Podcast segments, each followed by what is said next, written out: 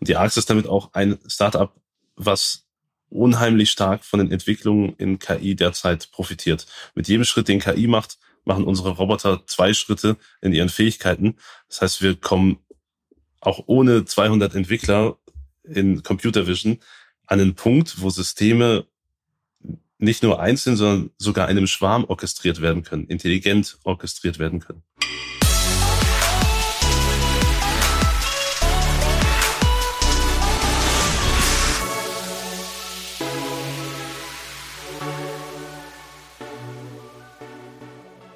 Herzlich willkommen bei Digitale VorreiterInnen, deinem Podcast zur Digitalisierung von Vodafone Business. Ich heiße Christoph Bursek.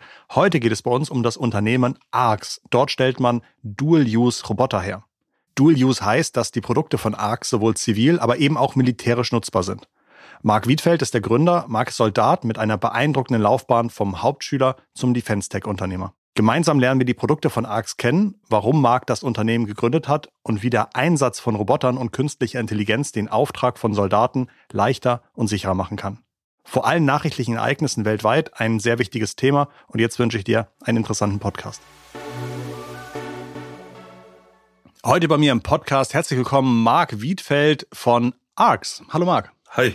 Äh, ARX habe ich schon die ersten Probleme beim Aussprechen. Wie sprichst du es aus und wofür steht dein Firmenname?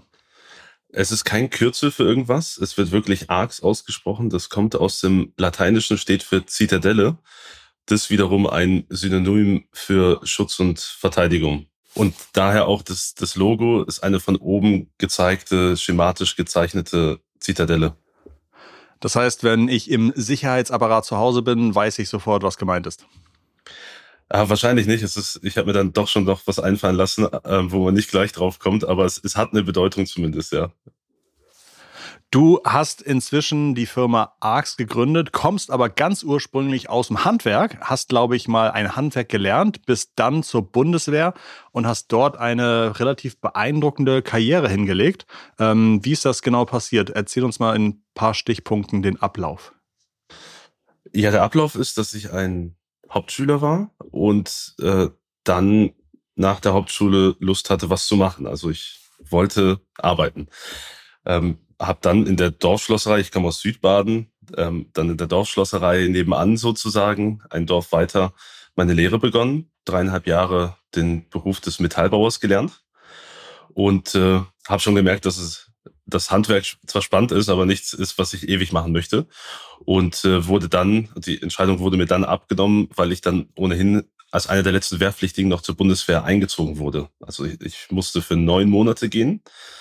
Und äh, als der Brief kam, war eigentlich auch klar, ja, da, da drückst du dich nicht, du gehst dahin. Ähm, ich durfte zur ABC-Abwehr gehen, also einer Einheit, die sich um die Abwehr, um den Katastrophenschutz und um die Eingrenzung von Schäden bei atomaren, biologischen und chemischen Kampfstoffangriffen kümmert. Das hatte im Kalten Krieg natürlich eine andere Bedeutung noch, als es jetzt. Da, da muss ich mal einhaken. Ich war auch noch ähm, ich war auch noch bei der Bundeswehr ähm, und wir hatten auch mal so ein Wochenende ABC-Ausbildung und da wurden wir dann, es gibt ja so einen äh, Schutzanzug, den man irgendwie anzieht und dann wurden wir mit so einem Kilo Mehl überschüttet. Mhm. und dann hatten wir, glaube ich, zehn Minuten Zeit mit der Schuhbürste das Mehl wieder abzumachen. Und nach diesen zehn Minuten wurde man in einen dunklen Raum geführt und mit so einer äh, Schwarzlichtlampe angeleuchtet und unter der Schwarzlichtlampe kam halt total klar raus, an welchen Stellen man dieses Mehl noch nicht abgemacht hat. Und dieses Mehl war dann stellvertretend für irgendwelche äh, Schadstoffe, die dann irgendwie zu entfernen waren und so im Kragen und unter den Armen natürlich und Hosentaschen. Also das war relativ ernüchternd, wie kompliziert es eigentlich ist, sich gegen atomare, biologische und chemische Kampfstoffe zu wehren.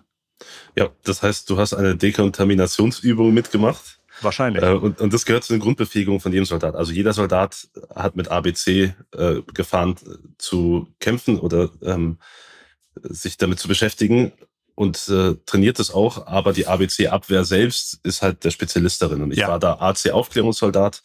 Das heißt, ich war in der äh, im Spüren und Suchen von atomaren und chemischen Kampfmitteln ausgebildet und habe das dann entweder zu Fuß oder im Panzer gemacht.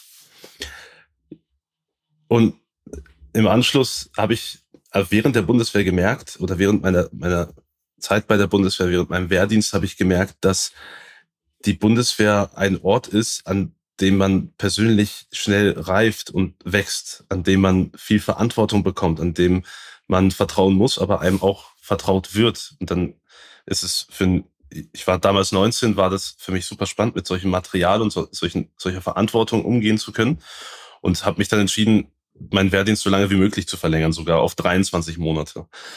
Und ich wäre oder wollte auch länger dort bleiben, aber mit einem Hauptschulabschluss und einer Schlosserlehre war mir war sozusagen meine Karriere dort sehr begrenzt. Es und gibt da die äh, die Mannschaftsdienstgrade, die gehen dann irgendwie vom Gefreiten bis zum Hauptgefreiten oder sowas? Ja, bis zum Oberstabsgefreiten und Oberstabsgefreiten. jetzt gibt es sogar den Kaporal, also jetzt gibt es noch einen Dienstgrad mehr. Ähm, okay. also man kann schon einige Jahre in dieser Mannschaftslaufbahn verbringen. Ich mhm. bin bis zum Oberstabsgefreiten gekommen. Mhm. Ähm, also ziemlich weit in der Mannschaftslaufbahn, aber eben das genügt nicht oder hatte mir nicht genügt, äh, weil ich ja. das System Bundeswehr, Militär durchdringen wollte. Ich wollte es verstehen und dafür war mindestens die Feldwebellaufbahn, besser die Offizierslaufbahn nötig. Und die Feldwebel sind Unteroffiziere und äh, Offiziere sind dann dementsprechend sozusagen die höchste Laufbahn, die man machen kann, oder? Genau, richtig. Also es gibt Unteroffiziere, dazu gehören die Feldwebel, das sind ähm, Unteroffiziere mit Portopee, sagt man. Und dann gibt es die Offiziere und dann noch Stabsoffiziere. Also aus den Offizieren werden dann wiederum Stabsoffiziere generiert. Und äh, mir war es wichtig, ähm, eben Bundeswehr zu verstehen, Herr zu verstehen und äh, deshalb ja die Offizierslaufbahn für mich als einzig gangbarer Weg. Aber vorher hieß es für mich, zurück in die zivile Wirtschaft, Abschlüsse nachholen. Ich war dann bei Wirt Elektronik im Engineering und dann im internationalen Vertrieb. Habe äh, abends meine Abschlüsse nachgeholt bis zum Abitur hin. Und äh, als ich mein Betriebswirt abgeschlossen hatte, bin ich dann ins Management aufgestiegen von einem kleineren Industriebetrieb in Süddeutschland. Und dann war es aber Zeit für mich. Ich war dann 24 Jahre alt, 25 Jahre alt und äh, dann war es Zeit für mich zurückzugehen und den Plan, wie ich ihn geschmiedet hatte, dann ähm, zu exekuten und bin dann in die Offizierlaufbahn der Bundeswehr eingetreten und dort dann in die Infanterie, also in die kämpfende Truppe. Du hast dann ein Studium im Management gemacht, Management und Medien an der Bundeswehr-Uni München und hast einen Masterabschluss hingelegt und warst Jahrgangsbester. Ja, ja, also ich habe eine hervorragende Ausbildung genossen von der Bundeswehr oder durch die Bundeswehr und ich wurde auch geprägt, so dass Leistung Spaß gemacht hat. Und mit dieser Prägung und dieser Förderung und Forderung durch die Streitkräfte äh, ist es mir gelungen, ja als, als ehemaliger Hauptschüler dann äh, den besten Masterabschluss an dieser Universität zu machen. Das äh, verdanke ich aber nicht äh, meiner Genialität, sondern dem System, was ehrgeizige Personen fördern kann und Kameraden, die einander unterstützen können, um solche Dinge zu erreichen. Du bist dann 2019, hast du angefangen mit dem Cyber Innovation Hub der Bundeswehr zusammenzuarbeiten und zwei Jahre später, 21, hast du dann ARCS, ich will es mal Englisch aussprechen, ARCS äh, Landsysteme gegründet. Ja, äh, es war an, genau, es war 2019, da habe ich einen Anruf bekommen von einer Dozentin an der Uni BW, die zu mir gesagt hat, hey, wir machen ein äh, Intra- und Entrepreneurship-Wettbewerb, äh, Ideenwettbewerb. Und äh, du hast doch immer solche tollen Ideen, hast du nicht Lust, was einzureichen? Da muss ich ehrlich sagen, ich habe früher Entrepreneurship eigentlich ähm, nicht wirklich verstanden und dachte so, hey, ähm, ich muss dienen. Ich habe keine Zeit für solche Spielereien. Ähm, ja. Ich, ich habe hier was zu tun bei der Bundeswehr. Ja. Aber ich dachte, okay, komm, ähm, das war von, von den Founders at Uni BW, also von dem Entrepreneurship-Zentrum der Universität äh, der Bundeswehr in München und dem Cyber Innovation Hub.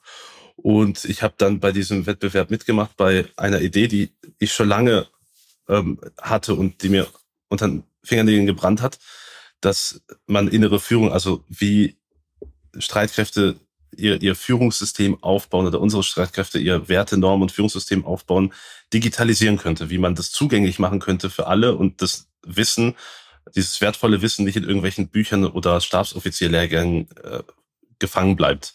Und mit der Idee habe ich dann dort mit einem Kameraden zusammen den ersten Platz gemacht. Und da habe ich dann auch gemerkt, hey, ähm, wenn du Ideen hast und langsam aber sicher auch die Werkzeuge und Befähigung bekommst, diese umzusetzen, dann gibt es einen Platz dafür in unserer Streitkraft. Und man muss sagen, meine Prägung früher als Wehrpflichtiger war anders. Das, da war es noch eine andere Armee. Da war Ideen haben, Ideen umsetzen. Das war nicht das in, in einer Person ähm, angesiedelt, sondern es gab klare Zuständigkeiten und man sollte nicht viel Fragen stellen, sondern seinen Auftrag erfüllen. Und dann aber zu merken, hey, meine Bundeswehr oder meine Streitkraft hat Platz für solche Ideen, fördert solche Ideen und man kann sowas auch in einem großen oder komplizierten System wie Bundeswehr umsetzen. Das war, das Wort dafür ist wahrscheinlich, es war berauschend. Und berauschend. dann war für, ja, dann war für mich klar, okay, ähm, Dienst nach Vorschrift ist eine Grundlage, aber es geht noch viel mehr. Und wenn ich meine Idee umsetzen konnte bezüglich der Digitalisierung der inneren Führung und der politischen Bildung der Bundeswehr, dann kann ich auch anderes umsetzen. Dann kann ich auch was umsetzen, was mehr am technologischen oder scharfen Ende ist, wo es dann wirklich um Leben und Tod geht. Und dann hat die Reise von ARX angefangen. ARX baut heutzutage unterschiedliche Roboter-Systeme, äh, die teilweise mit KI funktionieren. Aber erklär uns mal, wie würdest du jemandem auf einer Fahrstuhlfahrt beschreiben, welche Produkte ARX heute baut? Wir bauen unbemannte Systeme in der Domäne Land bisher. Und da geht es darum, Dinge, die sonst durch Soldaten erfüllt wurden oder durch große Fahrzeuge wie Panzer oder geländegängige Radfahrzeuge der Streitkräfte, wie man diese Tätigkeiten automatisiert und durch unbemannte Systeme tätigt. Klar, wir haben Roboter am Ende gebaut, ja. Es sind unbemannte äh, Bodensysteme, UGVs, Unmanned Ground Vehicle. Man muss aber sagen, was ARX wirklich geschaffen hat, ist ein, ein Framework, aus dem man solche Systeme einfach, schnell, kosteneffizient und massentauglich erzeugen kann. Es ist nicht wie, wir sind nicht wie VW, dass wir den Golf haben und dann den Passat und dann äh, den, die T-Reihe, sondern wir können ziemlich einfach verschiedenste unbemannte Systeme, egal ob mit Kette, Rad oder ähm, vielleicht zukünftig auch mit, einem, mit einer Schiffsschraube hinten dran schaffen und das dann zwischen 5 und 5000 Kilo skalieren. Also am Ende haben wir einen adaptiven modularen Bausatz für Drohnen gebaut. In Hardware und Software. Wenn ich das von außen beschreibe als, als Nicht-Experte, sieht das für mich sozusagen aus wie zu groß geratene, ferngesteuerte Panzer. Die sind dann irgendwie so zwei, ne, zwei, drei Meter geführt lang, irgendwie ein Meter zwanzig hoch oder sowas, äh, anderthalb oder zwei Meter breit und können dann irgendwie eine halbe Tonne oder teilweise auch mehr dann irgendwie an, an Zeug transportieren. So sieht das erstmal von außen aus. Beschreibt das das einigermaßen? Äh, ja, von, von außen ja, von außen, okay, von außen passt ja. schon. Aber wir haben auch, also wir haben verschiedenste Größen. Der kleinste wiegt 70 Kilo, ist in Turm und Wanne trennbar. Also du beschreibst es jetzt gerade als Mini-Panzer. Die kleinen sehen ja. tatsächlich so aus, weil die einen Turm haben, wo die Elektronik und Sensorik drin steckt. Und dann haben die eine Wanne, wo Motor und Batterie drin sitzt und links und rechts dann äh, Kettenlaufwerke mit äh, Gummiraupen laufen. Und ähm, den kleinsten kann aber ein Soldat tragen oder zwei Soldaten, die können sich den aufteilen und den tragen. Der größte ist so groß, dass er gerade noch in ein Fahrzeug passt. Dadurch, dass mein Team und ich alle einen militärischen Hintergrund haben oder die meisten aktiv oder damals bei der Bundeswehr gewesen und auch Einsätze gesehen, wissen wir, dass Streitkräfte ihre Struktur oder Infrastruktur nicht ändern für Produkte. Das heißt, wir brauchen Systeme, die mit den mit der derzeitigen Infrastruktur vereinbar sind, die zum Beispiel mit den derzeitigen Fahrzeugen der europäischen Streitkräfte verlegbar sind, also transportierbar sind. Wenn ich einen Roboter baue, der nicht schnell genug ist, um mit einem deutschen Panzer mitzuhalten, aber auch zu groß ist, um da reinzupassen, dann habe ich was Falsches gebaut. Und das sind solche Dinge, auf die wir achten. Zum Beispiel aber auch, dass diese Fahrzeuge alle sehr flach sind, dass die wenig thermale Signatur haben. Denn kein Soldat hat Interesse daran, ein System zu benutzen, was ihn dann aufklärt, also was ihn dann detektierbar macht. Weil es einen Dieselmotor hat, der knattert, oder weil es einen Auspuff hat, der warm wird. Oder also, das heißt, wir achten auf Dinge, die wir in unseren Einsätzen und in unserer Zeit bei der Bundeswehr erlebt haben. Hm. Ich, hab, ich fand es relativ schlau. Es gibt natürlich wahrscheinlich, und da möchte ich gleich mit dir noch drüber sprechen, welche Konflikteinsatzmöglichkeiten es mit euren Produkten gibt. Aber es gibt auch äh, in der Ausbildung schon Einsatzzwecke. Ich glaube, ihr habt ein Gerät, das fährt auf der Schießbahn hin und her und hat so eine Silhouette, die dann hochpoppt und dann kann ich drauf schießen und dann fährt sie wieder woanders hin, sodass ich ganz normal im Training anfangen kann, mit euren Systemen zu arbeiten. Und dann natürlich, wenn ich später in anderen Einsatzzwecken wieder mal sehe, ach, das sind ja die ARC-Systeme, die kenne ich noch aus dem Training. Das fand ich relativ schlau. Ja, uns ging es da auch darum, also Training und Simulation ist auch unser Heimatmarkt, weil wir gemerkt haben, da lässt sich schnell eine Verbesserung durch unsere Systeme erreichen. Also eine Verbesserung der Ausbildung. Und Ausbildung oder gute Ausbildung bedeutet Überleben nicht mehr oder weniger. Ein gut ausgebildeter Soldat hat die Chance, einen Einsatz zu überleben, wieder nach Hause zu kommen.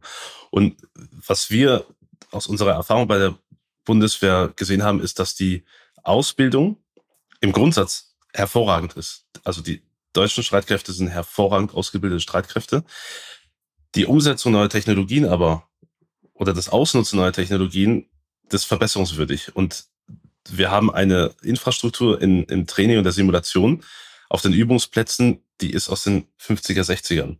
Und da hat man dann eine, eine Scheibe, die klappt auf und wieder ab am immer selben Ort. Der Trainingseffekt ist so ziemlich null und mit, mit der Dynamik moderner Gefechte hat das wenig zu tun. Und da haben wir schnell nach einem Weg gesucht, wie kann man diese Dynamik aus modernen Gefechten in die Ausbildung der Bundeswehr einbringen und Smart Targets, also eigenbewegliche intelligente Roboter mit, äh, mit, mit Zielscheiben sind die Lösung dafür gewesen. Weißt du eigentlich zufällig, warum? Du sagst aus den 50er, 60er Jahren. Weißt du, warum in der Zeit diese äh, Silhouetten aufkamen? Was, wie, wie man vorher trainiert hat? Das ist eine gute, das ist eine gute Frage. Ich, ich glaube, ich weiß, nein, ich weiß tatsächlich. Ah, doch. Äh, ähm, jetzt, also man jetzt, hat, wo du sagst, der, der Vietnamkrieg. Man hat ja, gemerkt, ja, ja, äh, man hat gemerkt, dass, ah, genau, dass Soldaten. Ein Tick früher noch. Im, Im, Zweiten ja, Weltkrieg haben, glaube ich, nur 20 Prozent der amerikanischen Soldaten auf den Gegner geschossen und der Rest hat sich nicht getraut, hat gedroht, hat irgendwie auf die, vor die Füße geschossen. Äh, und da haben die Amerikaner gesagt, wie kommt das denn, dass nur 20 Prozent der Soldaten auf den Gegner schießen wollen? Und dann haben man rausgefunden, die üben halt nur auf runde Zielscheiben. Und äh, im Schlachtfeld gibt's halt, stehen da halt Menschen und Silhouetten und keine Zielscheiben. Und dann haben sie zwischen dem Zweiten Weltkrieg und vor dem Vietnamkrieg angefangen, auf diese Silhouetten zu schießen, die dann hochpoppen, sodass sich sich Muscle Memory äh, entwickelt und man ohne nachzudenken irgendwie schießt. Und dann haben tatsächlich im Vietnamkrieg 90 Prozent der Soldaten auf den Gegner schießen können. Und das fand man natürlich äh, wahnsinnig gute Verbesserung, hatte dann aber leider zur Folge, dass man die Leute ausgebildet hat zu schießen, aber nicht ausgebildet hat mit der Verantwortung oder mit dem, äh, mit dem Stress umzugehen und sich deswegen nach dem Vietnamkrieg wahnsinnig viele äh, mit posttraumatischen Belastungsstörungen ähm, äh, ergeben haben. Und ich glaube sogar bei eine weitere Zahl, bei Maschinengewehr-Teams war die Quote sogar bei 98 Prozent, die auf den Gegner geschossen haben, weil allein der, der, der Fakt, dass man das äh, zu zweit bedient und sich sozusagen die Verantwortung teilt, dazu führt, dass es noch einmal einfacher wird, ähm, abzudrücken. Das, das fand ich ganz interessant und das fiel mir gerade ein, als du das mit den, mit den Silhouetten meintest. Also genau das, Training hat einen Rieseneffekt darauf, wie, äh, äh, wie gut Soldaten ausgebildet sind. Ähm, und wer zuerst schießt und besser trifft, lebt länger. Steht sogar so in der Vorschrift. Was steht da drin? Bitte treffen? Nein, wer Ah, okay. Besser, also wer schneller schießt und mhm. besser trifft, gewinnt ja. das Feuergefecht. Ja, ja, das ist äh, relativ gut zusammengefasst wahrscheinlich. Und diese Vorschriften, also viele haben sich früher vor allem da, darüber lustig gemacht, diese Bürokratisierung der Gefechtsführung in klaren Vorschriften, die so klar sind, dass man dem Soldaten sagt, äh, wenn du bis, äh, wenn, wenn das, wenn du ins Wasser gehst und äh, das Wasser erreicht die Brust-Halshöhe, dann fängst du eigenständig an. Zu schwimmen. Ja. Ganz genau. Oder wenn, wenn, du einen Baum hochkletterst und oben angekommen bist, dann hörst du auf zu klettern. das ist, ist lustig. Wir ja. profitieren jetzt gerade unheimlich davon in der Anwendung von Large Language Modellen, also von KI-Modellen, dass wir ein, eine Bibliothek haben, um einer KI zu erklären, guck mal, ähm, was wir machen. Also diese Bürokratisierung unserer Gefechtsführung und diese gute Dokumentation hilft uns jetzt, äh, Modelle zu trainieren. Also es hat auch einen Vorteil. Vielleicht hat, vielleicht hat jemand vorgedacht. Vielleicht hat einer eine Vision gehabt. Interessant. Jetzt haben wir gerade über das Thema Schießen gesprochen. Ihr habt euch aber so positioniert, dass ihr sagt, unsere Systeme sind unbewaffnet. Habe ich das richtig verstanden? Äh, richtig. Wir bauen Plattformen, die in bestehende Infrastruktur einbettbar sind. Zum Beispiel in Battle-Management-Systeme verschiedenster Streitkräfte.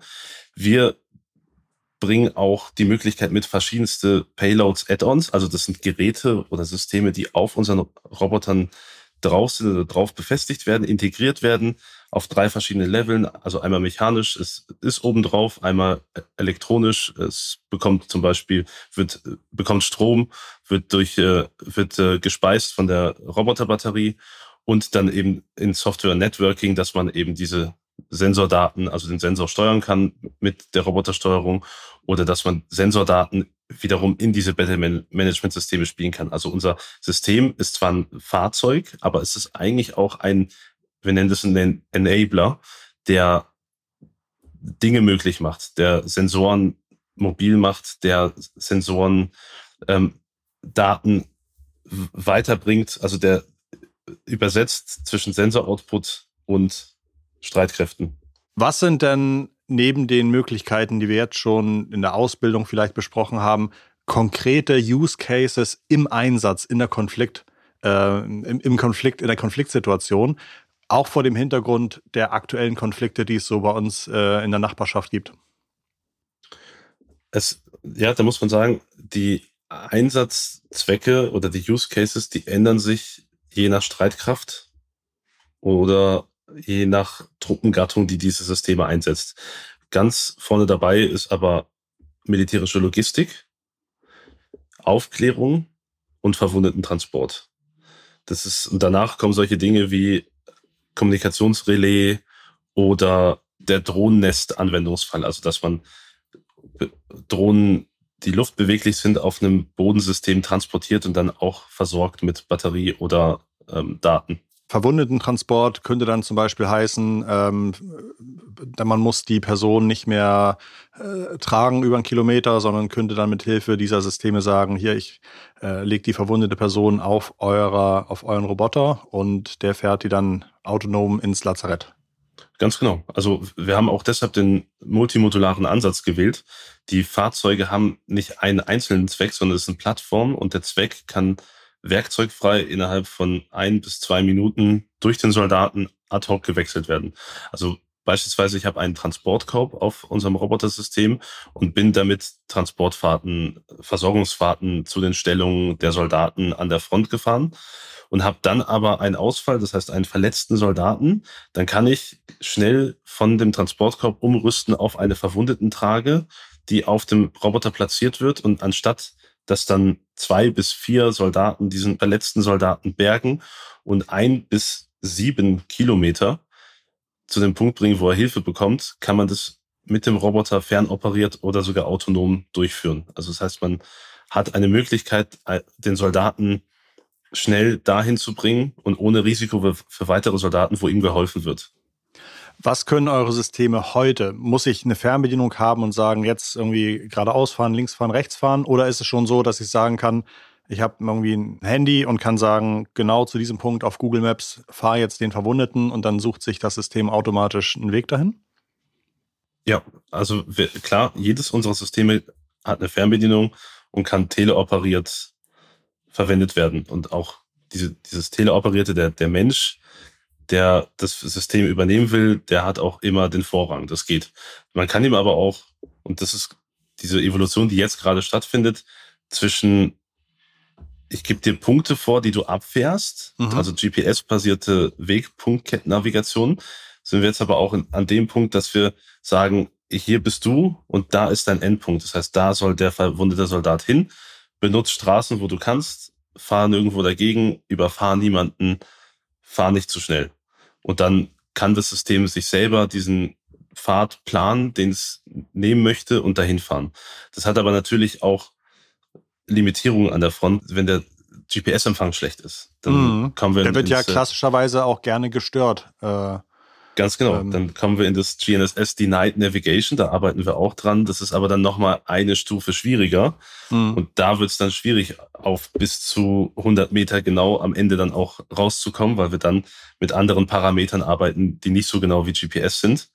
Und äh, auch schwieriger zu entwickeln sind. Was ist da ein besserer Ansatz, dass man selbst irgendwie sagt, wir stellen hier drei Sendemasten hin und haben dann eine Möglichkeit äh, zu triangulieren und hat, haben ein eigenes Signal oder wird das wahrscheinlich auch gestört und man muss sich eher so auf, auf, auf äh, Build Recognition Zeug verlassen?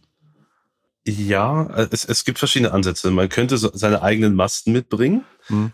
Das, so machen es ja zum Beispiel Rasenmäherroboter. Ganz genau, aber äh, ich habe dir am Anfang erzählt, äh, es wird keine neue Infrastruktur für Roboter gebaut bei, bei den Streitkräften. Das heißt, es, man wird niemals einer Streitkraft sagen müssen, hey, damit der Roboter funktioniert, setz uns mal bitte die Masten hin, je nachdem, wo du bist. Und wenn du äh, schnell irgendwo anders hinfahren musst, dann vergiss die Masten bitte nicht.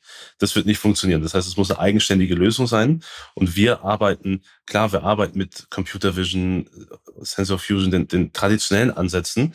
Wir gehen mit der ARX aber einen anderen Weg, indem wir KI dafür ausnutzen, das System so intelligent zu machen, dass es ein Verständnis dafür hat, was von ihm gewollt wird und dann einen Auftrag auch eigenständig erfüllen kann. Also das ist ein anderer Weg. Und die Arx ist damit auch ein Startup, was unheimlich stark von den Entwicklungen in KI derzeit profitiert. Mit jedem Schritt, den KI macht, machen unsere Roboter zwei Schritte in ihren Fähigkeiten. Das heißt, wir kommen auch ohne 200 Entwickler in Computer Vision an einen Punkt, wo Systeme nicht nur einzeln, sondern sogar einem Schwarm orchestriert werden können, intelligent orchestriert werden können. Ich habe auch noch äh, gelesen, dass weitere Anwendungszwecke von euch sein können, ähm, den Gegner zu verwirren, also zu täuschen und dann äh, sich selbst wie Ziele zu bewegen, sodass vielleicht der Gegner lieber anfängt, einen vermeintlich günstigen Roboter von euch anzugreifen und zu bewirken, als einen äh, teuren äh, Leopard 2 Panzer. Ja, absolut. Also in der neuen Kriegsführung es muss einem klar werden, das Gefechtsfeld ist gläsern geworden. Wir sprechen von einem gläsernen Gefechtsfeld. Das heißt, jeder sieht, was der andere gerade macht.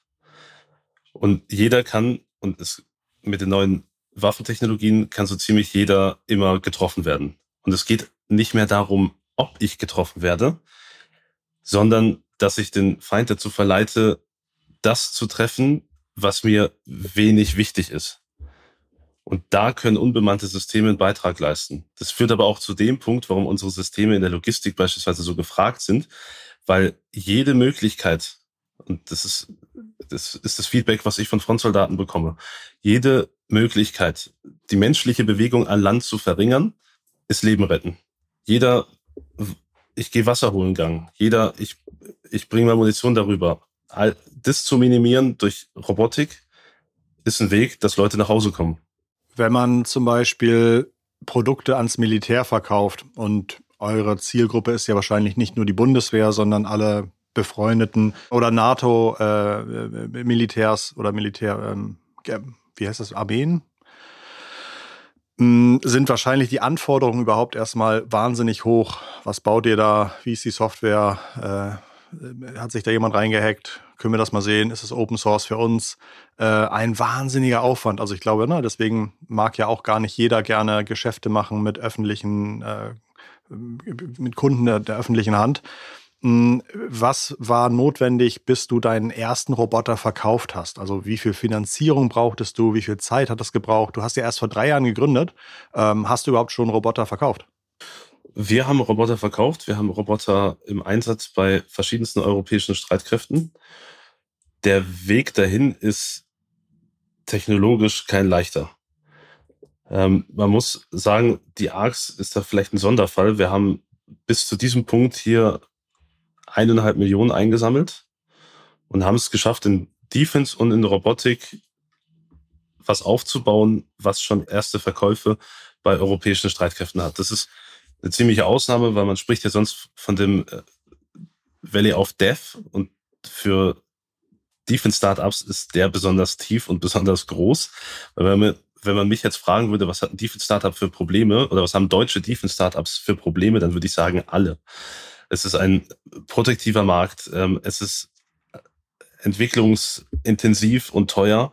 Es ist Hardware und Software, Cybersecurity. Ähm, Gerade Robotik mit Defense Mission ist echt wild. Also da muss man sich schon große Mühe geben. Und wir haben es aber geschafft, ähm, durch eine modulare Lösung und das Einfachhalten der Systeme, was zu bauen, was verwendbar ist, was in seiner, wir nennen das eine Streamlined Solution ist, die wirklich zuverlässig funktioniert. Auch unsere ersten Anfänge der Autonomie, da ging es nicht darum, ob, ob wir jeden Baum irgendwie schön umfahren können, sondern da ging es darum, was zu bauen, was am Ende ankommt. Und wenn da 100 Kilo Stahl vor dem Sensor dafür sorgen, dann ist das eben so. Also unsere Ansätze sind auch sehr geprägt von unserem soldatischen Verständnis, dass der Auftrag erfüllt werden muss. Und das ist der, der erste Geron, den wir hatten, der war jetzt nichts für die Münchner Innenstadt, aber der hat funktioniert auf dem Übungsplatz. Der ist angekommen und hat seinen Auftrag erfüllt, auch ohne dass er andauernd teleoperiert wurde. Ähm, also, um die Frage zu beantworten, wir haben bis hierher ja drei Jahre gebraucht, äh, zwei Jahre davon aber Bootstrap klein. Ähm, das ist, sind so die Jahre, da gehst du in den Keller und überlegst dir, was ist das Konzept? Wie baue ich ein Startup auf, was eine Chance hat, in so einem Markt mit solchen Kunden, solchen Anforderungen an den schwierigsten und härtesten Orten dieser Welt funktionieren soll. Und dann auch noch mit einer Konkurrenz wie einer Rheinmetall. Und da muss man auch dazu sagen, es gibt jetzt Defense-Startups, aber da schreibt nicht jeder Juhu. Also es ist eher ein, ein protektiver Markt, in dem man als Startup schon vor allem am Anfang sehr stark manövrieren muss, um überhaupt an den Punkt zu kommen, wo man sagen kann, hey, wir sind im Markt. Als ihr gegründet habt, war, glaube ich, noch nicht der Einmarsch Russlands in die Ukraine. Ich kann mir, oder vielleicht, ich weiß nicht, vielleicht war das, äh, oder? War das schon? Nee, war noch nicht. Okay, es hat sich wahrscheinlich auch seitdem eine ganze Menge in den Entscheidungswegen, Investitionsverhalten äh, der Bundeswehr oder der, der Armeen geändert. Kannst du, kannst du beschreiben, welche, welche Veränderungen es vielleicht auch im Einkaufsprozess seitdem schon gegeben hat, die, die euch zugutekommen? Es gab Veränderungen, also ich, ich merke Veränderungen auf vielen Ebenen. Äh, dadurch, dass ich Soldat bin und auch manchmal noch eine Uniform anhabe, äh, wenn ich da an die Tankstelle fahre, dann merke ich vor allem auch eine gesellschaftliche Änderung, dass man, oder am Bahnhof, dass man anders angeguckt wird. Man wird nicht mehr so oft böse angeguckt, sondern es, man hat eine Art Daseinsberechtigung bekommen. Das ist zwar traurig, dass es einen Krieg in Europa dafür benötigt hat, aber dasselbe findet auch im Hinblick auf die Investorenlandschaft für Startups statt und dasselbe findet auch im Hinblick auf die Beschaffungsprozesse statt. Also die Bundeswehr hat erkannt, ich weiß nicht, ob durchdringend genug, aber hat erkannt, dass wir schneller sein müssen. Es, als europäische Streitkräfte sind wir immer weniger. Und wenn man in die Ukraine schaut, dann sieht man, was für ein Numbers Game Rüstung ist. Und wir sind an den Punkt gekommen, wo wir sehr oft overengineerte Lösungen haben, die dann extrem teuer sind und dann nur in Manufakturgrößen zur Verfügung stehen. Das ist aber was, was in diesen modernen Kriegen nicht mehr funktionieren wird. Es, es geht darum, eine Masse zu schaffen, die bezahlbar ist und vor allem aber auch die adaptiv und schnell bereitstellbar ist. Das ist was, das hat die Bundeswehr erkannt und die handelt auch dementsprechend. Also das heißt, ein Superpanzer auf dem Reißbrett, der wird uns im Krieg um Europa die nächsten fünf bis zehn Jahre nichts bringen. Es geht darum, einfache, funktionale Systeme zu schaffen, die in der Masse und am besten im Schwarm einsetzbar sind, um uns als Soldaten zu skalieren. Beispielsweise der Leopard 2 ist ein hervorragendes System. Ein hervorragendes System, aber 300 davon werden nicht reichen, um Deutschland zu verteidigen. Es werden, es wird mehr benötigt. Es wird einfach mehr benötigt und es gibt noch kein Unternehmen, was diese Stückzahlen an Drohnen schaffen kann, die wir als NATO bräuchten, um diesen, um diese robotische oder diese unbemannte Lücke zu schließen. Und wir, wir sind einfach weniger. Wir sind weniger Personen, wir sind weniger Material. Die anderen sind, unsere geopolitischen Gegenspieler sind überlegen in Personal und Material. Wir sind einfach mehr. Das heißt, wir müssen einen Weg finden, wie wir aus einem Handgriff zehn machen, wie wir aus einem Soldaten zehn Soldaten machen. Und unbemannte Systeme und Autonomiefähigkeit, gestützt durch KI, ist, es ein, ist der einzige Weg, wie eine NATO in den nächsten zwei Jahrzehnten verteidigungsfähig bleibt. Was ist der, das wahrscheinlichste Einsatzumfeld deiner Systeme für die nächsten fünf bis zehn Jahre? Also bereitet ihr euch vor auf äh, Missionen bei 60 Grad in, in Wüstengebieten oder sagt ihr schon so, nee, es wird wahrscheinlich eher das äh, mitteleuropäische Klima sein, in dem unsere Maschinen funktionieren müssen? Klar, wir, wir planen auch Erprobungen in tropischen oder in arktischen Gegenden, aber die Systeme sind ausgelegt auf mitteleuropäische Verhältnisse. Und das ist auch das Szenario, was wir sehen. Wir sehen aber auch, das darf man nicht vergessen jetzt in dem Kontext, das kommt jetzt vielleicht off-topic durch die Ecke, wir sind Dual-Use-Startup. Also ähm, diese Systeme, die wir da bauen, die werden nicht nur oder sollen nicht nur im Militärischen verwendet werden. Klar, da kommen wir her. Das ist auch, was wir die nächsten Jahre machen werden, vorwiegend. Aber wir haben auch Anfragen, um beispielsweise kritische Infrastruktur in Deutschland zu schützen oder zivile Überwachung oder an Flughäfen mit den Systemen zu arbeiten. Also wir sind in Mitteleuropa zu Hause, wir sind auch in Defense zu Hause, aber das sind Dinge, die sich ändern können und wir machen adaptive Systeme. Das ist eine Sache, das ist uns unheimlich wichtig, weil das ist auch das Feedback, was man bekommt von oder aus den Konflikten, die wir derzeit haben, dass die Gegenseite sich unheimlich schnell umstellt. Die ändern ihre Frequenzen, die ändern ihre Software, die ändern ihre Hardware, die ändern ihre Taktik innerhalb weniger Wochen. Und wenn wir Systeme weiterhin bauen, bei denen man zehn Jahre vorher Anforderungen benötigt und dann am Ende ein System hat, was keinen Drehregler hat, sondern genauso ab Werk dazustehen hat oder dasteht bei den Streitkräften, wie man es vor zehn Jahren bestellt hat, dann ist es für die Front nicht verwendbar, dann ist es Müll. Das heißt, wir brauchen Systeme, die sich verändern und die auch in der, in der anderen Halbwertszeit gerechnet werden oder in einer anderen ähm, Zeit der Verwendung gerechnet werden. Wir haben bei ARCS das Single-to-Multi-Use-Konzept. Das bedeutet, die Systeme haben eine Technologiedichte und eine Kosteneffizienz, so dass sie auch im Einsatz nur ein bis fünf Missionen machen können und trotzdem den, also trotzdem sinnvoll sind, aber gleichzeitig sind sie durchhaltefähig genug, um Jahre oder Jahrzehnte auf dem Übungsplatz ähm, oder im Heimatbetrieb oder im zivilen Betrieb durchhalten zu können. Habt ihr ausschließlich zivile Gesellschafter oder ist auch die Bundeswehr unter den Gesellschaftern? Wir haben ausschließlich zivile Gesellschafter. Ähm, wir haben die, also die Bundeswehr ist bei uns nicht investiert. Wir sind aber in sehr enger Zusammenarbeit mit der Bundeswehr, vor allem weil sich da auch viel tut. Es gibt beispielsweise im Münchner Raum ein Innovationslabor Systemsoldat. Es gibt äh, die Universitäten der Bundeswehr. Es gibt den Cyber Innovation Hub. Also es gibt einen Innovationsraum der Streitkräfte, welcher mit Startups eng zusammenarbeitet, wie wir sonst beispielsweise mit Investoren zusammenarbeiten.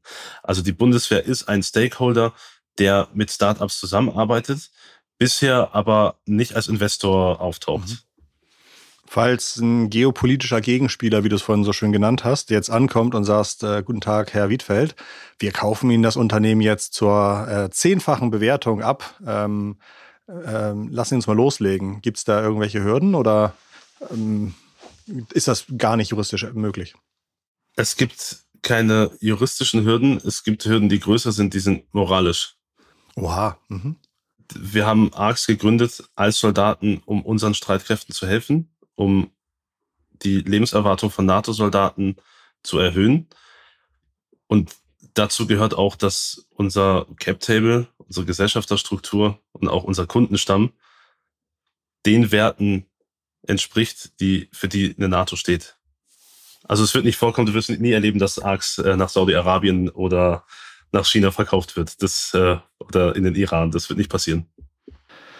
Falls du mal nachts aufwachst und nicht schlafen kannst, welche Sorge trifft dann eher zu, dass du sagst, Herr je, wann kriegen wir endlich den Auftrag für die nächsten 700 Systeme? Oder ist es eher, dass du sagst, Herr je, woher kriegen wir die Prozessoren, weil gerade 700 Systeme bestellt wurden? Hm, gute Frage, gute Frage. Also ich habe diesen Chipmangel damals auch mitbekommen, als, als wir angefangen hatten. Da war es dann schwierig in der Entwicklung. Da ging es um ein, zwei Stück. Äh, jetzt haben wir eine Lieferkette, die übrigens auch ausschließlich ähm, europäisch und äh, westlich ist. Also mit, natürlich auch mit, mit äh, Prozessoren aus Amerika und Funkgeräten aus Amerika beispielsweise. Aber äh, wir haben derzeit keine Probleme mit höheren Stückzahlen in unserer Lieferkette. Das ist natürlich, wenn man die geopolitischen Entwicklungen sich ansieht oder Risikoregionen, kann das was sein, was sich ändert. Äh, auch da aber profitieren wir von unserem modularen adaptiven Ansatz, dass unsere Prozessoren oder unsere Hardware sehr leicht zu ändern ist. Also das, dieses Robotic Framework, was ich erklärt hatte, ist sehr hardware-agnostisch. Wir können uns da sehr schnell anpassen, was wir auch schon gemacht haben. Wenn jetzt ein, ein Computerchip äh, vom Preis her nicht mehr vertretbar ist für unser Konzept, dann wechseln wir es. Gab es schon Anforderungen an dich, die du abgelehnt hast, weil du sagst, das möchte ich mit meinem System nicht, äh, nicht leisten? Du meinst vom Einsatzzweck? Ja, vielleicht von der Nachfrage hat jemand gesagt, äh, ähm, wäre doch cool, wenn die irgendwo hinfahren und dann irgendwo explodieren oder sowas. Also, äh, wenn ich mit meinem System ähm, bei der Truppe unterwegs bin, dann ist die erste Frage, ähm, eigentlich immer, kann ich da auch eine Waffe draufschneiden? Und die zweite Frage, kann ich, kann das meinen Rucksack tragen? Also wir bekommen die Anfragen. Es ist jetzt aber unsere Systeme oder wir sind an dem Punkt, dass unsere Systeme Soldaten im Einsatz unterstützen können. Das heißt, ähm, ich bin der Meinung, dass wir noch an einem Punkt sind, an dem Soldaten besser kämpfen als Roboter. Aber was Roboter und unbemannte Systeme machen können, ist den Soldaten dafür zu befähigen oder die Unterstützung zu geben, so dass er sich auf seinen Auftrag, auf das Kämpfen konzentrieren kann, dass man ihm Informationen gibt, dass man dafür sorgt, dass wenn er verwundet wird, ähm, schnell Hilfe bekommt, dass man ihn beliefert. Das sind alles Dinge, dass man für ihn die Kommunikation sicherstellt. Aber wir, wir sind jetzt noch nicht an dem Punkt, wo wir sagen, ähm, wir bestücken das System mit äh, Sprengstoff. Glaubt ihr, dass die geopolitischen Gegenspieler auch so denken? Oder überlässt man im Grunde wegen eigener hoher Moralvorstellungen das Feld komplett einfach, sehr, sehr einfach zu lösenden Technologien, dass der Gegner sagt, oh, easy, äh, ich mache eine GPS-Karte, da fährt mein Gerät dann hin und dann geht's in die Luft. Ist mir egal. Also ist doch super, wenn die da nur Verwundentransporte machen. Äh, herzlichen Glückwunsch, macht's mir nur einfacher. Also das, das Wettrüsten der autonomen Systeme ähm, wird ja dadurch nicht vermieden, indem man selber sagt, unsere Systeme sollen nur Verwundete transportieren. Es ist nicht der Fall, dass unsere Systeme nur Verwundete transportieren sollen oder nur für Hilfsaufgaben verwendet werden sollen. Vor allem nicht, in, wenn man jetzt weiter wegguckt. Es geht aber darum, dass man Autonomie, KI, unbemannte Systeme im Militär ethisch einsetzt. Ethisch und militärisch sinnvoll einsetzt. Ein Maschinengewehr auf einen Roboter zu packen, macht ihn noch nicht zum Kampfroboter, macht ihn noch nicht zum Mega-Asset auf dem Gefechtsfeld. Da fehlen uns vielleicht noch ein, zwei, drei Schritte, bis ich sagen würde, hey, das ist was, das gebe ich Soldaten mit, weil das funktioniert gut. Das andere ist das Ethische. Es bringt nichts, Kriege mit unethischen Mitteln zu gewinnen, als ethisches und wertegestütztes System, wie wir es sind. Das heißt, man muss aufpassen, dass man seinen Werten nicht untreu wird, um um jeden Preis militärischen Erfolg zu erzielen. Das ist der, der falsche Weg. Aber man muss die Technologie durchdringen, um die Grundlage zu haben, sich gegen Systeme zu verteidigen, die Autonomie oder Technologie für falsche Mittel verwenden. Also das heißt, ich schaffe eine Technologieüberlegenheit und eine Technologiesouveränität, um eine Antwort zu haben auf jemanden, der sich mit, solcher, mit solchen Technologien unethisch verhält und bleibe aber trotzdem ethisch. Das ist dieser, diese Gratwanderung, ähm, die ein äh, multimodularen Roboter, der vielleicht für verschiedenste Dinge verwendet wird, nicht als, als Kampfroboter, herzlose Kampfmaschine irgendwie zu missbrauchen. Hast du auch den Eindruck, dass du als Roboterunternehmer, der sagt, meine Roboter kommen ohne Waffe, dich mehr mit moralisch-ethischen Fragen auseinandersetzen musst, als Heckler und Koch, die den ganzen Tag irgendwie Waffen bauen? Äh, ja, das, das, das Gefühl hat man schon. Ähm, ich habe ich hab mich auch schon manchmal gefragt, ich kriege ich krieg diese Frage wirklich sehr oft, ob ich, äh, ob wir ähm, Waffen bauen, ob das Killerroboter sind. Ähm, und ich frage mich dann auch, ja, es ist eine Plattform. Und vielleicht wird die Bundeswehr irgendwann als einen von vielen, vielen Payloads, als einen von beispielsweise jetzt, wir haben schon über zehn, als einen von 20 Payloads ein Maschinengewehr als Payload, also als äh, System oder Gerät identifizieren, was sie auf diesen Roboter setzen wollen. Das äh, macht aber die ARCs nicht zu einem Kampfroboterhersteller oder zu einem Waffenhersteller. Wir nennen das das Toyota-Problem. Äh, Toyota. Hilux. ganz genau. Toyota hätte auch nicht gedacht, dass sie ähm, irgendwann zum Lieblingsfahrzeug der Taliban werden, um irgendwelche Maschinengewehre auf ihren Pickups zu transportieren und zu äh, anzuwenden.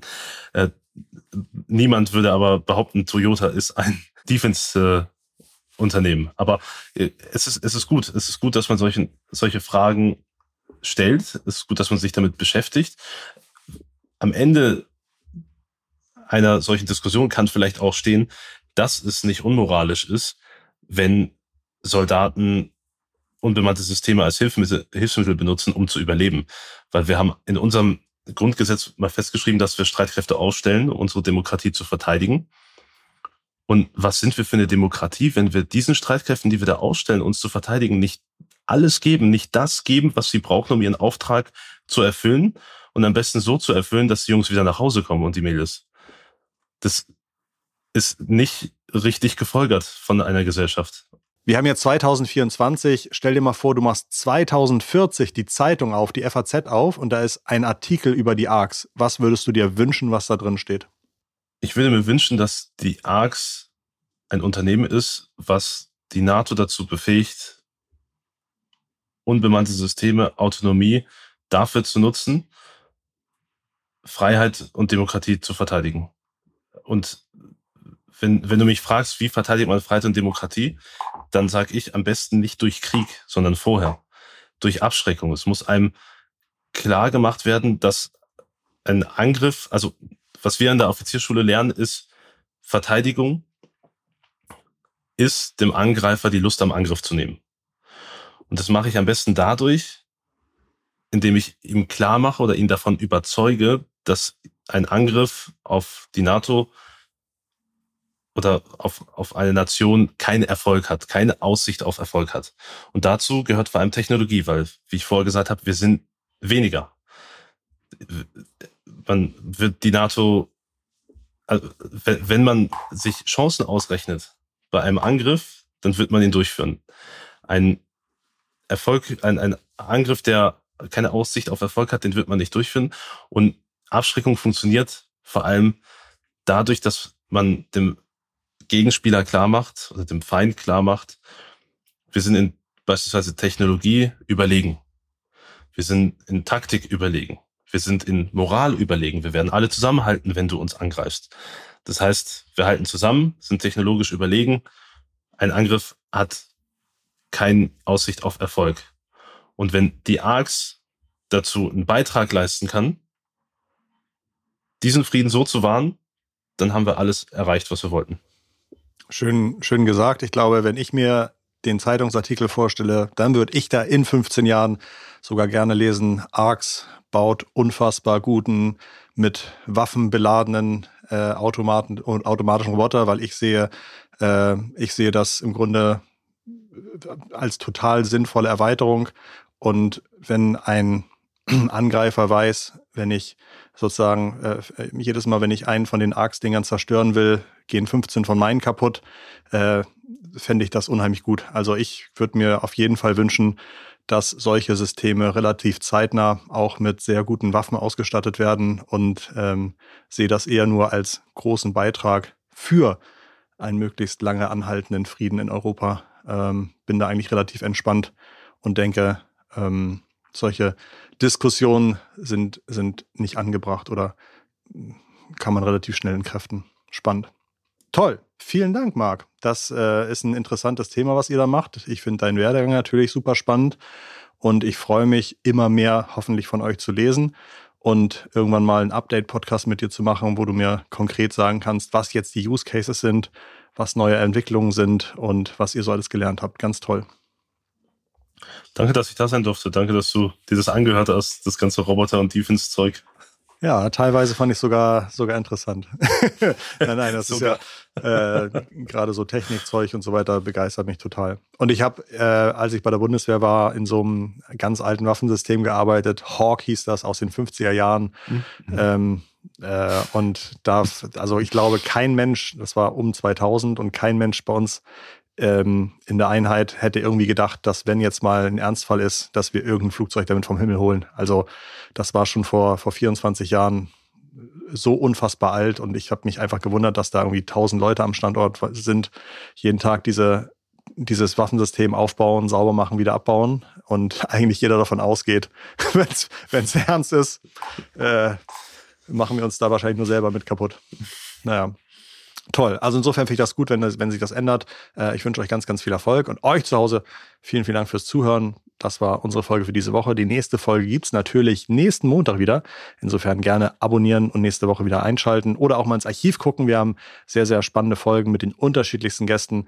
Und bis dahin verabschiede ich mich mit ganz vielen lieben digitalen Grüßen von Marc und von Christoph. Tschüss!